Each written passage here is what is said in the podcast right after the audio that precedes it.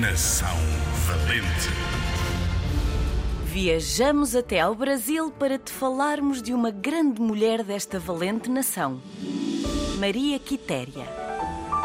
A Maria Quitéria nasceu em 1792, numa pequena terra da Bahia que fica no nordeste do Brasil e que tem um nome muito engraçado: São José de Itapororocas. Com apenas 10 anos, a mãe da Maria morreu e ela ficou responsável por cuidar dos irmãos. Talvez por isto se tenha tornado numa mulher muito independente e corajosa. A Maria Quitéria nunca foi à escola, mas aprendeu muito cedo a caçar, a pescar e a andar a cavalo.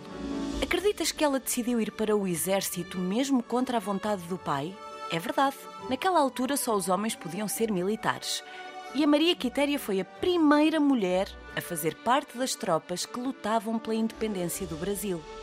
Ela teve de fingir ser um homem para combater. Chamavam-lhe Soldado Medeiros.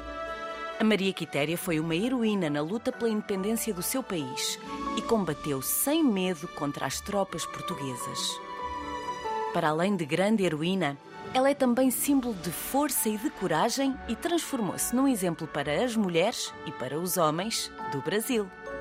Pela sua bravura e determinação, entregamos a Maria Quitéria a maior medalha de ouro da nossa nação valente.